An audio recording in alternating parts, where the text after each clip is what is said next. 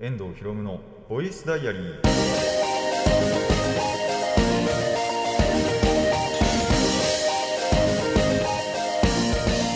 ラジオの前の皆さんこんにちは。遠藤博夢のボイスダイアリー。パーソナリティの遠藤博夢です。タイトルを直訳すると声の日記。僕の身の回りで起きたことを話したり時に何かしらの紹介をする雑談系の番組です。あのー基本的な話に結局いつもそうなってしまうんですけどちょっとあったかくなってきたなーって思うんですよね。なんで、あのー結構前に話したジャケットというかコートというかあのめちゃめちゃ熱いやつがあるんですけどそれだと熱い。もう熱くなってきたなっていう感じがあったりで手袋もねワンチャンいらねえなってなってきたんですよね。でそうなってくると何が起こるかっていうとモンハンができるようになると。モンハンナウがね。もうあのーやっぱ手袋とかしてるとねやりづらかったりあのまあ、そもそもあの手を出していると手壊死しそうになったりっていうぐらいだったんで、まあ、そういう時にはねピクミンをやろうなんて話を年末ぐらいもうちょっと後かな年明けてからかなちょっと覚えてないですけどその辺でお話ししたと思うんですがまだ2月なんですよ。あれちょうどあの2月になったぐらいなんですけどこれ収録も。でやってるんですけどもあのーまだ2月なんですよ。いやあったかくねえかって思って。そんな感じであのまあモンハンがねできるようになるのはすげえ嬉しいんですけどにしてもな早すぎねえかなとは。ちょっと思いましたね。もうすでに春の陽気。まあそれでも夜は寒くなるらしいですけどねやっぱり。なんで油断はできないんですけどもあのイベントもねちょうど始まったりなんだりあのモンハンの方でしたのでまあそれなんかをねあのこなせるぐらいにはなれたらいいのかなとは思いますね。それこそですけどあのその冬の間冬の間っつうのはまだ冬だけどえっといやイベントがやっぱりその月その月であったりするんですよ。でその度あの外には出てるけどあのゲームは起動できない。その時言った通り。そのゲーム起動しても全然指が動かせない。ってなってイベントその時期のはほとんど回せなかったんですねやっぱり。なんでそれがねあのまあこれからはまた回せるようになるっていうのは嬉しいことだなと思いつつあの気温に関しては本当にどう何がどうしたらこんなバグが起こるんだっていうレベルのねあのことが起こっていますのでまあ皆さんまたね、あの今度はここからあったかくなっていきますからねそれに対してのなんだろう回答というかあの服装選びなんかはね朝の天気予報なりなんなり見て、えー調節していただけたらなと思います。でねそんな感じで、あのー今回やっていくんですけども紹介しかしないです。多分。多分紹介しかできないです。まあ仮に紹介がねちょっとその早めに済んだら何かしらあの雑談もしようかなとは考えてるんですけどまあとりあえずあの商品商品じゃねえわ。あの作品の紹介が2本分ほど溜まってしまったのでそちらをねやっていってでまあまったら雑談ぐらいの感覚で今回は行きたいと思います、えーということで始めていきましょう。遠藤ひろむのボイスダイアリー。今回はこんな1ページです。遠藤ひろむの遠藤ひろみのボイス!ボイスダイアリー。改めましてこんにちは。遠藤ひろむです、えーオープニングでも言った通り作品の紹介を2本ほどしていきたいと思います。えーと後半にはねあのーまあ見る見る言っていたあれを紹介したいので前半ではねまた違う作品を、えーご紹介していきたいと思います。こっちに関しては予想できる人なかなかいないんじゃないかなって思うんですけどまあぜひね今ちょっと10秒ぐらいあのだらだら喋りますのでその間にね実態何を見に行ったのかっていうのを、あのー予想をしていただきたいんですけど多分ねよあれとあれチラッとだけ言ったんだっけな。なんかこれ見よっかなみたいなのはもしかしたら言ったかもしれないんですけどでもがっつりあのーこれを見たよっていうのはね多分話さなかったはずなんですよね。なんで、えーそうこれはですねとあるアニメ作品の、まあ、映画化されたものなんですけども、えーなんでアニメ作品の方も全話追ったんですよこのために。でえっ、とまあ実際にね映画も見てきたんですが何を見てきたかっていうと、えースパイファミリーですねはい、スパイファミリーコードホワイト見てきました。だこっちの方が先なんですよね。あのガンダムよりも先に見てきて、で、まあそれの感想なんですけども、まあまずざっくりとしたあらすじからいきましょうか。まあスパイファミリーそのものがね、割と、まあメジャーってほどメジャーではないのかな、まだわかんないですけどね。えっ、と、スパイの父、まあ父役ですね、もっと言うなら。で、殺し屋である、えー母と、えー超能力者である娘プラス犬の家族が、えー、と繰り広げていくまあコメディですねどちらかっていうと。感動する話もたまにあったりするんですけども基本的にはコメディで進行していくそんな形になっています、えー父、えーとスパイはロイドですね。ロイドさんがまあスパイ。本本職スパイ。ので、えー、と偽装家族では父みたいな感じ。で、えー、と夜さんが、えー、と暗殺者殺し屋ですね。が、えー、と偽装家族内での母。で、えー、とアーニャが超能力者。もちろんそれは隠してそうそれぞれお互いその自分の本職とか本分みたいなのは隠して。まあそうじゃないと家族崩壊しかねないんでね。でアーニャは超能力者。でボンドも超能力者ですね。犬なんですけど、えー、と予知能力を持っている犬になっております。でアーニャも超能力者っていうよりは本当にその心を読むことしかできないんですけどまあ超能力者であれば超能力者ですね。そんな家族が繰り広げる、えー、とアニメそのものもアニメとか漫画か原作は。の、えーとまあ、ホームコメディなのかな？言ってしまえば。っていう感じなんですが、えーそれがね、えーと映画化しましてコードホワイトですね。そちらを見に行きました。でそのために本当にスパイファミリーも全部追いました。もともと第1期はあの一挙をどっかであった時に見てたんですよ。でえっと一期一期もえっと一期の第1シーズンえっと第1クールかまでは見てたんですけど2クール以降見てなくてで第2期も見てなくて。なんでそれの一挙があったらまあ見に行こうかなって思ったらアベマがやってくれたんでねこれはもう見るしかねって思って1日かけてあのー全部その辺まで全部見てから、えー映画に臨みましたと。で映画のあらすじに行くんですけど、まあ、任務のためにね任務のためにではないのかな。まあアーニャが、まあ、学校に行ってるんですけども学校で調理実習があると。でえっと、その調理実習の、まあ、審査員というかに校長先生が、えっと、審査員になってるということでまあロイドがねロイドさんはそのスパイだった時のことで、えっと、だった時っていうか現行スパイなんですけど、えっと、それで調べた時のことを思い出して、まあ、校長先生にはこのスイーツがいいと。このスイーツを作れば校長先生は評価してくれるんじゃないかと。でそれによってそのアーニャの成績をまあ良くしてじゃないですけども。それでえっとまあ任務のなんだろう。任務の進行につながるというかっていうことがあるのでじゃあちょっとそのスイーツの本場みたいなところまで行ってみようっていうことで家族旅行が始まるんですね。でその家族旅行が、えー普通の家族旅行になるわけもなくという、えー事件に巻き込まれていってしまうと。そういう、えーお話になっています。でまあ見どころというかそれになっていくわけなんですけどもまあでもとにかくねアニメ本編とか漫画普通に追ってる人であればあのーいつものスパイファミリーだなって感覚がありますロイドさんはルイドさんで、あのーまあ、大体かっこいいしでヨルさんは可愛いし強いし でアーニャが大体その場を引っかき回して、まあ、それにボンドも振り回されてみたいな、えーそんな感じの、まあ、いつものスパイファミリーがそこにあるなっていう感じはありましたね。まあ、付け焼き場っちゃ付け焼き場なんですけど、僕もあの一気にガーって見たんで。で、そう、もともと、あのそうだ、こっちの話もしとこうかなと思ったんですけど、友達からやっぱスパイファミリーそのものは勧められてたんですね。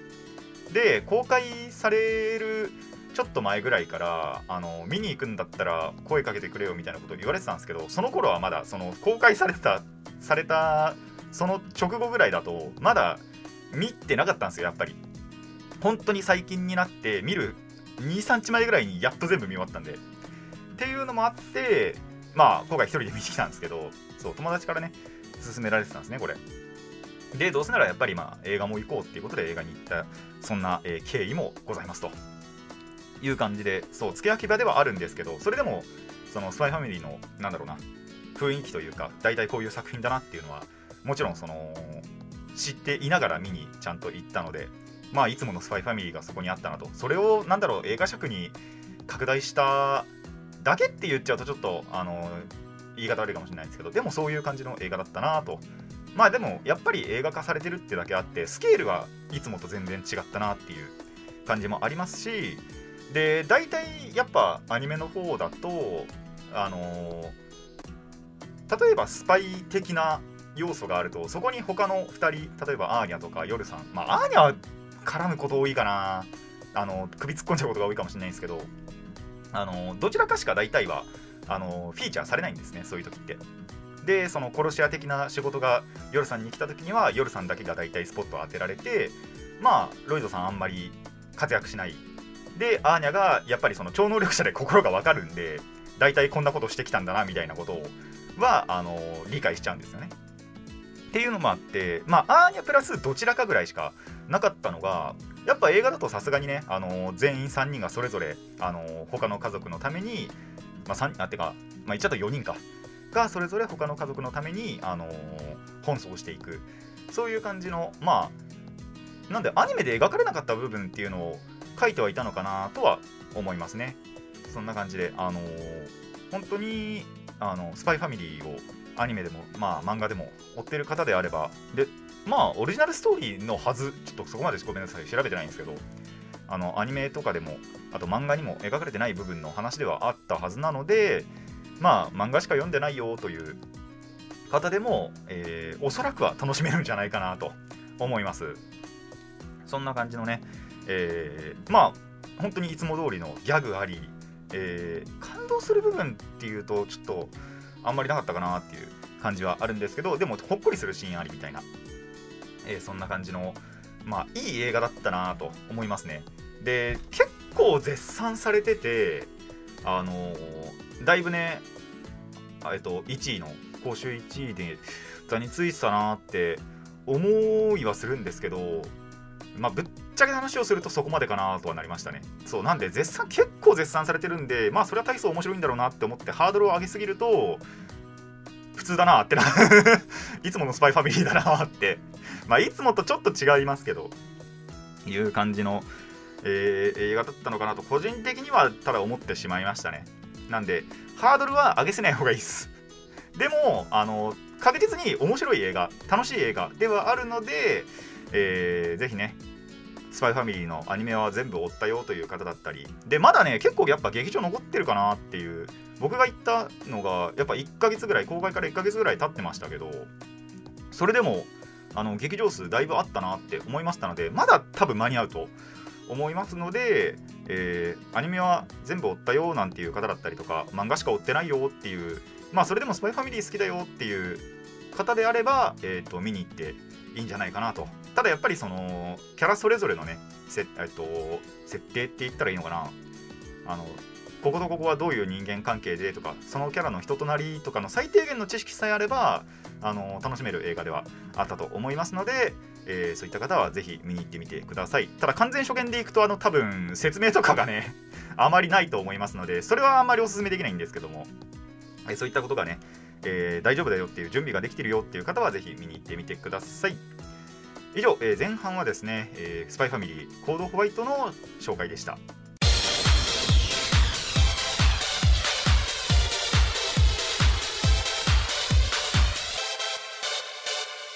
遠藤ひろむのボイスダイアリー。後半はですね、えー、こっちももうついにもう見たい見たいと思ってたものを見に行きました、えー、機動戦士ガンダムシードフリーダム。まあ劇場版のシードですね。をご紹介していきたいと思います。こっちに関してなんですけどあの、ネタ割れを伏せると何も話せなくなるんですよ。これ。ただ、もうだいぶ公式からもネタバレが来てるんですね。この機体が出るよとか、このキャラはこういうキャラだよみたいなのは。あったと思うので、まあ、大丈夫な範囲だけお話ししていこうかなと。あとエピソードトークなんかをね、話していこうかなと思います。もう本当に僕はこの映画のためだけに、まずシードをね、2日ぐらいかけて あ、違うな。全部で4日ぐらいかけたのかな？だから、もっとかけてるか。えっ、ー、と、シードデッセニーはマジで2日で見切ったんですけど、えっ、ー、と、シードとかも多分3日4日ぐらいに分けて、えー、1週間程度のね、時間でなんとかね、見切って、で、そういった背景設定なんかも分かりつつ、で、えっ、と、こちらの今回のこのシードフリーダムは、シードデスティニーからの完全な、あのその後のストーリーになりますので、まあ、まず前提条件としてシードとシードデスティニーを追わないといけないと。で僕は全て追いました。なので、えー見に行きましたという感じですね。えっ、とこれもまあなんで最初に言っちゃうんですけど完全初見でこれはまあ無理だと思います。なぜならやっぱり人となりとか人間関係が全くわからないから。初見でいくと。でこのキャラ誰？ってなるから。ちなみにそれを見ててもこのキャラ誰が結構あったんで。お前いつからいたっけ？みたいな。完全新規のねキャラクターなんかもいたりするのでその辺はまず注意点ですね。で、えっとそれを乗り越えるとあのこっちはマジでいます。これは絶賛されるべきです。本当に。あのーまあ僕見に行ったのって初日ではなくてあのえっと23日経ってからかな？2日ぐらい経ってからあの友達と一緒に行ったんですけどで4人のうち3人って言ったらいいのかな？あの友達2人と行ってで1人はちょっと予定が合わなくて行けなかったんですけどその行けなかったやつの方がその4人の中では一番シードが好きなんですよ。シードのことを好きだし知ってるし知識的にもすごいシードの知識をめちゃめちゃ持っている。そんなやつがその日は来れなかったんですよ。なんであの僕は見終わった後に言いました。あのシード系追ってるんだったら見ないっていう愚行は許されねえよっていう ぐらいマジでシードシードデスティニー追ってたんだったらもう見なきゃいけないぐらいの、えー映画でではありましたね。なんでこれもまあ絶賛されるべきとは言ったんですけどで作品の完成度とか要はそういう部分ではもちろんその本当に絶賛されておかしくないなって思うんですけどただジャンルがジャンルじゃないですか。そういうのを追ってないといけないっていう部分もあるのでちょっとここから評価がどうなっていくのか分かんないんですけどただ本当にあの全シードファンガノタをあのうならせるような作品ではあったんじゃないかなとは思いますね。でもうあらすじとかもなんなら言えません。なぜならシードデスティニーのネタバレになるから。なんでその辺なんかもちょっとご紹介できないんですけどマジで感想としてはさっき言った通りです。あのシードシードデスティニー追ってたんだったらマジで見るべきです。っていうのが、えー感想です。もうあとは作品見て感じてください。これは見れば分かります。で注意点として注意点ではないんですけど前半のうちは何やってんのかあんまり分かんないです。正直ね。正直分かんないですけどそれ乗り越えると後半からバカみたいに面白くなります。で面白いとか楽しいじゃないんですよね。これの作品そのものの感想としては。もうねなんかいいってなる。いいなってなる。満足感がある。そんな映画です。なので、えーまだ見てないよという方、まあ、シードシードデステニーを追っててまだ映画を見てない方もうそろそろねもう公式からもだいぶネタバレあったりとかあとやっぱ商品展開があるじゃないですか。ガンダムといえばガンプラがあったりするじゃないですか。でガンプラ以外にもロボット魂だとか超合金みたいなまあそういうロボット系のなんだろうフィギュアだったりとかを出してるところがもうこの映画に出てくる機体とかをだいぶ出しちゃってるんですよ 情報を。なのでそういうのがあダメだよっていう方ネタバそういったネタバレがちょっと嫌だよっていう方は逆にもうすぐに見に行きましょう。その方が早いです。あのネタバレにならないんでね。なので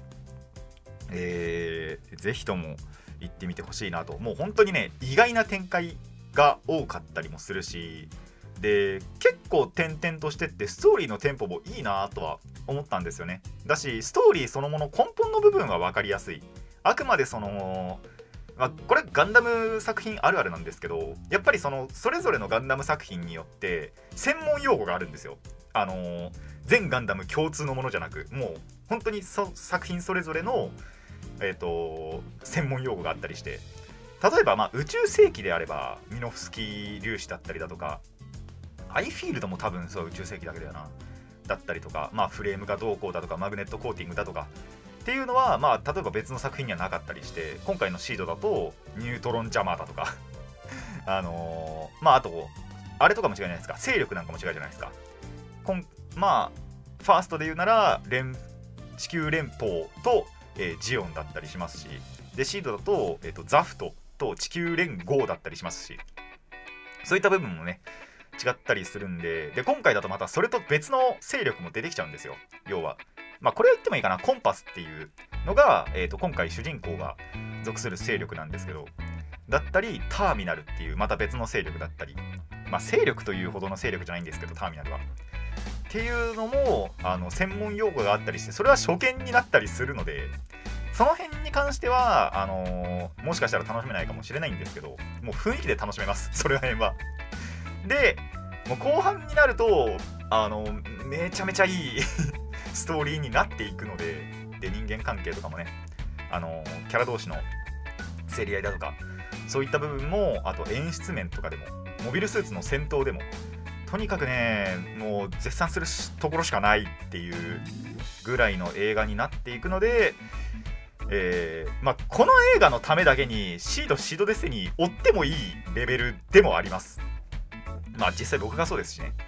まあでもこの映画別に見てからシードを追ったとかじゃないんでちゃんとシードシードデスティニーシードフリーダムっていう段階は踏んでるんでそのためにえっとまあ要は全部を見た目線から言えることですけどそうこの映画を見るがためにシードシードデスティニーを先にまず追っておいてでさらにこれも見に行くっていうフリーダムも見に行くっていうのは余裕でありだと思います。なんでこれをその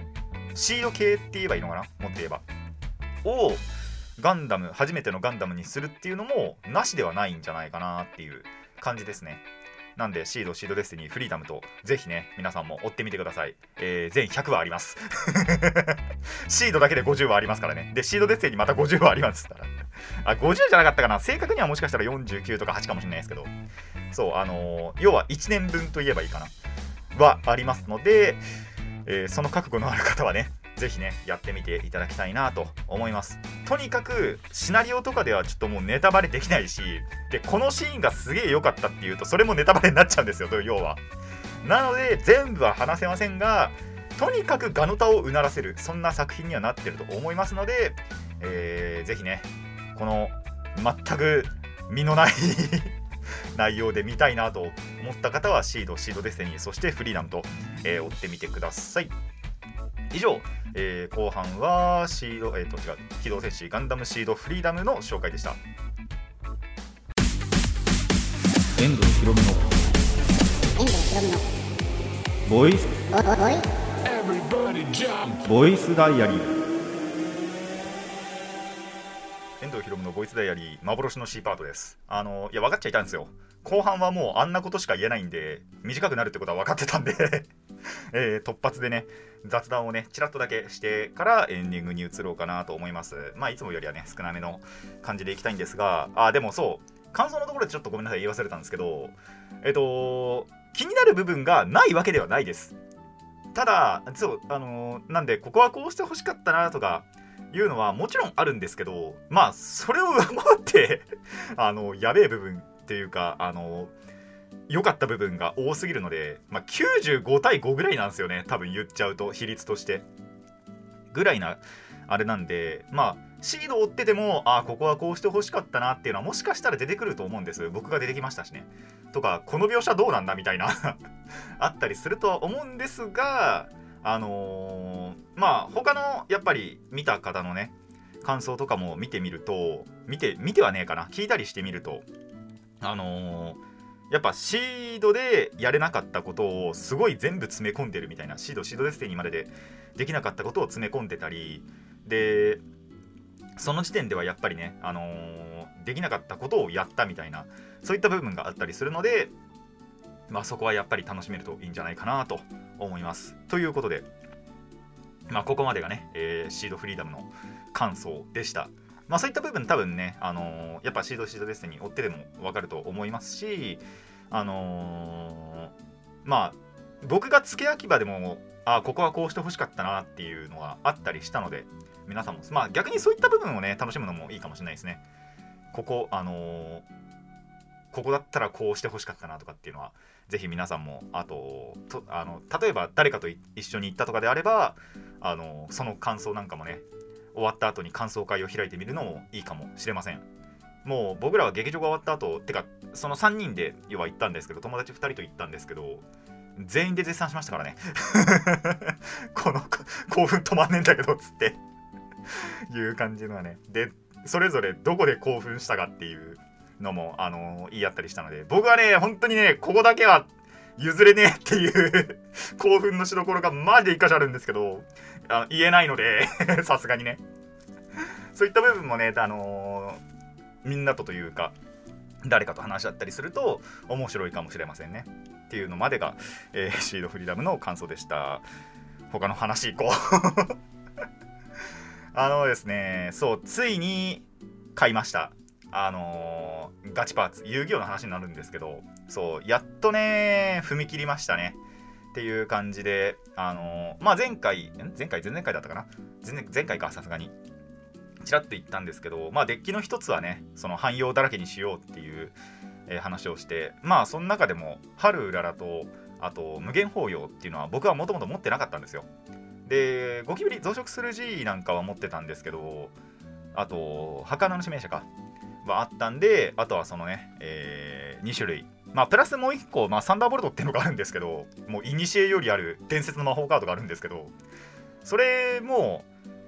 1枚しか入ってなかったんですよね。で今2枚突っ込めるんですよサンダーボルトって。純制限なんで。2枚まで突っ込めるんでまあそれはじゃあもう2枚突っ込もうっつってサンダーボルトも追加で買って計7枚をね、えー、ついにデッキに投入しましたよと。まだ試せてません。まだ、あのー、使ってないっていうね。感じではあるんですけどこの後、まあ、あの収録の後にやろうと思ってますので、まあ、使った感想だったりとかはね、えー、次回お話できたらなと思います。でまあいろんなねやっぱデッキとあの友達が持ってるものに限りますけどあのー、他のデッキと戦ってみてまあどんなもんかなっていうのは、えー、測っていけたらなと思いますね。まあどうなるかな。でそうあのこれだけじゃなくてエクストラデッキ、えー、シンクロやエクシーズリンクなんかを融合シンクロエクシーズリンクが入る15枚だけのデッキもちょっといじくってそういえばこれ入ってなかったなみたいな。まあ汎用ではないんですけどまあ純粋に自分のこのデッキには相性いいだろうって思ったのをまあいくつか選出してそれも買っておいてだったのでその辺なんかも含めて、まあ、要は新しくなったあのデッキの結構新しくなった気がするんですよね。新しく作ったデッキではないんですけど結構改造してデッキの自力というかそれは上がったんじゃないかなと個人的には思ってるのでそれをえー、この後試してねやっていきたいと思います。ただその前にねちょっといろいろまたあの遊ぶ前にも他にもやりたいことがあったりするしでそう前回遊んだ時にあのこれ今度マジックの話なんですけどマジックでパイオニアをやったんですよ。統率者やってなかったなと思って統率つってもまあ 1v1 コマンダーですけどそう。1対1でやる統率者他人数戦じゃない 1対1のね統率者を大体毎回やるんですけど今じ、ね、前回それやんなかったんでそれなんかもやれたらなと思っております。という結局のところはねガンダムの話と、えー、カードゲームの話になるわけですがまあその辺もねこの後楽しんでいきたいと思います。以上幻の C パートでした。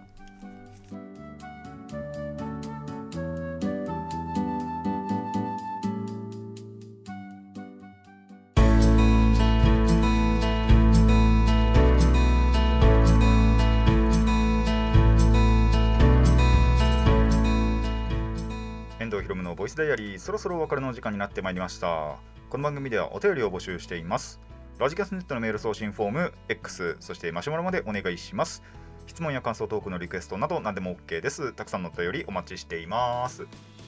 でねいやーやっぱね年明け一発からいいもの見たなーっていう感覚ありますね。ワンチャンシードは今季っていうか今年最強まであるんじゃないかなって思ってはいるんですがまあまだねやっぱりその始まったばかりなんでね。これ以上のものが出るかもしれないんでまあやっぱいつも見てるようなね映画は今年もあの例えばプリキュアだとか仮面ライダーだとかっていうのは絶対見に行こうと思っていますのでそちらの感想もね感想会はぜひその時その時で、えお楽しみにしていただけたらなと思います。なのでまあもしね皆さんのおすすめの映画今はこれ見るべきだよみたいなのがありましたら、えー、それこそねお便り送っていただけたらまあワンチャン見に行くかもしれない。見に行かない可能性もありますけども。あのアピールポイントとかもねえー、添えていただけると、まあ、より、ああ、じゃあ行ってみようかなみたいなことがあるかもしれないんですけど、まあ、行くか行かないかは僕次第ということで。まあぜひぜひ、えー送っていただけたらなと思います。という感じで今回はここまでといたしましょう。遠藤ひろむのボイスダイアリー。ここまでのお相手は遠藤ひろむでした。次のページもお楽しみに。